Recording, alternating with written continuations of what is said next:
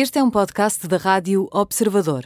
Pode ouvir a rádio também em 98.7 na Grande Lisboa e 98.4 no Grande Porto.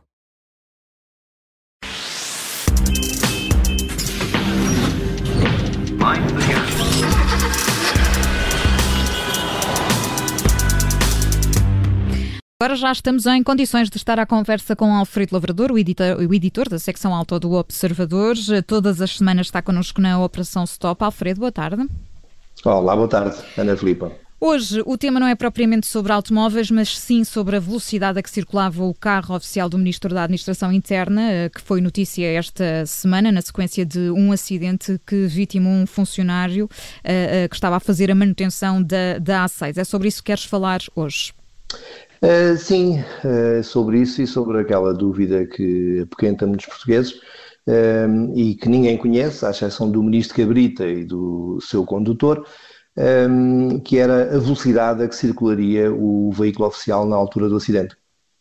Efetivamente, eu, eu, eu não conheço a velocidade, mas sei quem facilmente ou, ou quem poderá apurar esse valor.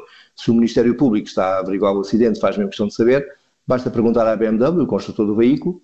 Uh, o representante da marca em Portugal uh, diz que não tem acesso a este tipo de informação por falta de ferramentas próprias para aceder a este tipo de dados, mas uh, assegura que na Alemanha a marca consegue. Queres dizer, Alfredo, que este tipo de veículos registra a velocidade a que se deslocam e que o construtor pode facilmente ter acesso a essa informação? Sim, Miguel, já olá, desculpa, não te comprometo. Boa tarde, boa tarde, Alfredo. um, registra este tipo de informações e, e, e muitas outras. E, e, isto, apesar de ser um, um, carro relativamente antigo, é um carro de 2011, uh, eh, já com 10 anos. Uh, seria muito mais fácil se fosse num BMW ou de qualquer outra marca muito mais recente. Um, uh, portanto, tudo isso está, está registado. Ou seja, portanto, como dizias, Alfredo, o modelo do carro em concreto já tem aqui há alguns anos e isto pode ser uma, uma desvantagem, é isso? É, é, neste caso é uma desvantagem. É, isto é um, o carro do, do ministro Eduardo Cabrita, é um BMW Série 7 de 2011. É, é, como disse há pouco, tem, tem, mais de 10 anos, o que hum, dificilmente lhe permitirá uh, usufruir de uma ligação interna à internet constante, uh, que caracteriza os veículos mais modernos. E isto limita de alguma forma o volume de informação que registra, bem como uh, a sua capacidade de o partilhar mas a realidade é que há equipamento para retirar esse tipo de, de informações, é, já foi feito anteriormente, continua a ser feito, é tudo uma questão de ter o equipamento necessário para um, fazer o interface com o, com o veículo. Eh, suponho que este tipo de situações não seja vulgar. Uh, não é muito, Miguel, uh, ou pelo menos de outra forma, uh, se é, não vem a público. Mas a verdade é que a polícia e os tribunais podem sempre recorrer aos construtores caso não surja ou não exista outra forma de esclarecer o que aconteceu e apurar culpas, especialmente nos casos em que envolve perdas de vidas. Recordo-me de um caso, com que tu também te recordarás, de 2011, o acidente que vitimou o cantor Angélico Vieira, uh, que na altura ia por acaso também aos comandos de um BMW, na altura um Série 6 descapotável uh, apesar do carro ser ainda mais antigo do que este, não impediu que soubesse que o carro se deslocava acima de 200 km h E Alfredo, tu neste caso concreto já mencionaste que o carro tem, o carro é antigo, tem, tem 10 anos. O que é que poderia acontecer caso estivéssemos perante um modelo mais, mais moderno? Ui, Ana, os, os modelos mais modernos são um mundo completamente à parte.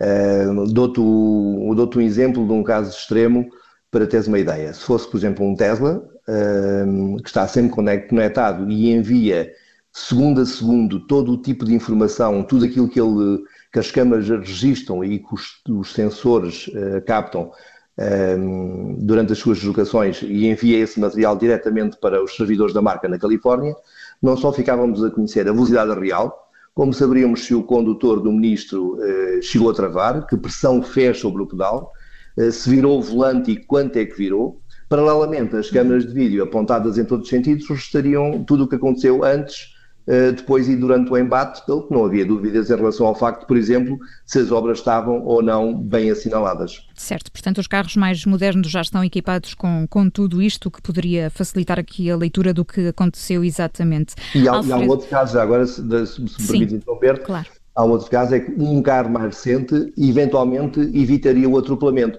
porque hum, eh, faz parte do equipamento, sobretudo desse tipo de carros eh, de luxo, portanto o, carro em causa é o topo de gama da, da, da BMW, se fosse um Série 7 recente, um, esse carro estaria equipado com um sistema que detecta outros veículos, ciclistas e peões, no caso de um peão, uhum. o, o, o, funcionário que, que, faleceu, e acionaria os travões, uh, dependia da, dependendo da velocidade a que o ministro se deslocava, um, poderia evitar por completo o, o atropelamento, ou pelo menos reduzir bastante os danos, uma vez que reduziria a velocidade. Certo, mas tudo isso depende, lá está, à velocidade a que circulava, a que circulava o carro. Amanhã há newsletters e acredito que vais falar também sobre este assunto por lá. Vamos, vamos. Uh, sabes que há muita, muito, muito equipamento eletrónico que os carros vão ser obrigados a utilizar em breve. E uma parte substancial dele destina-se a evitar este tipo de casos.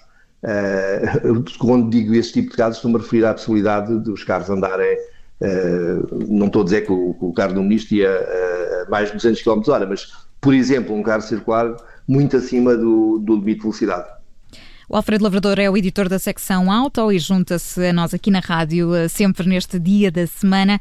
Alfredo, muito obrigada. Até para a semana, até à próxima edição da Operação Stop. Tchau, Ana. Tchau, Miguel. Obrigada.